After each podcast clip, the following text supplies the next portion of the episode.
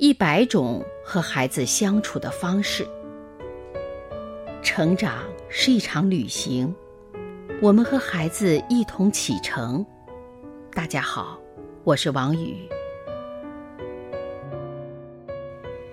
不欣赏，但包含。许多年前，当秦雯还是一个十三岁的少女的时候，曾看见街上有人因为盖房子而挖树。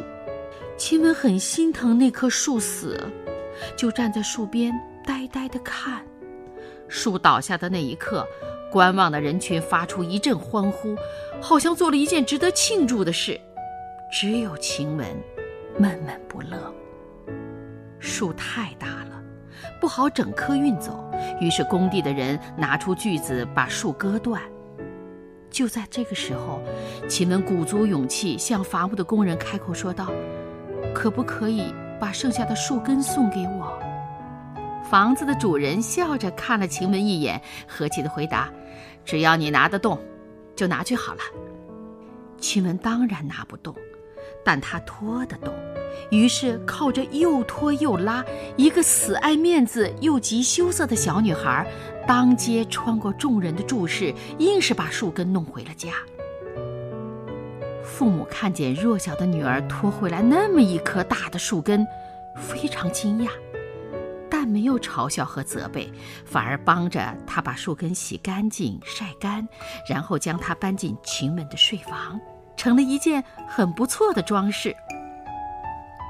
以后的很多年里。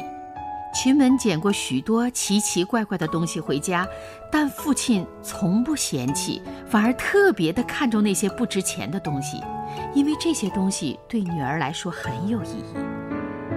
尽管秦雯有时会被亲戚们叫成怪人，可秦雯的父母用爱接纳包容了这样一个女儿，从未对女儿的爱好说一个不字。秦雯的父母不懂。也不会欣赏秦雯所爱好的这种美，可他们包含，直到今天也是如此。秦雯和父母之间很少欣赏同样的事情。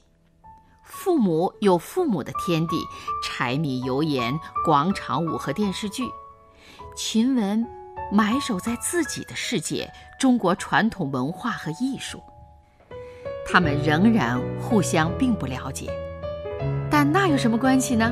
只要彼此有爱，不欣赏也会包含。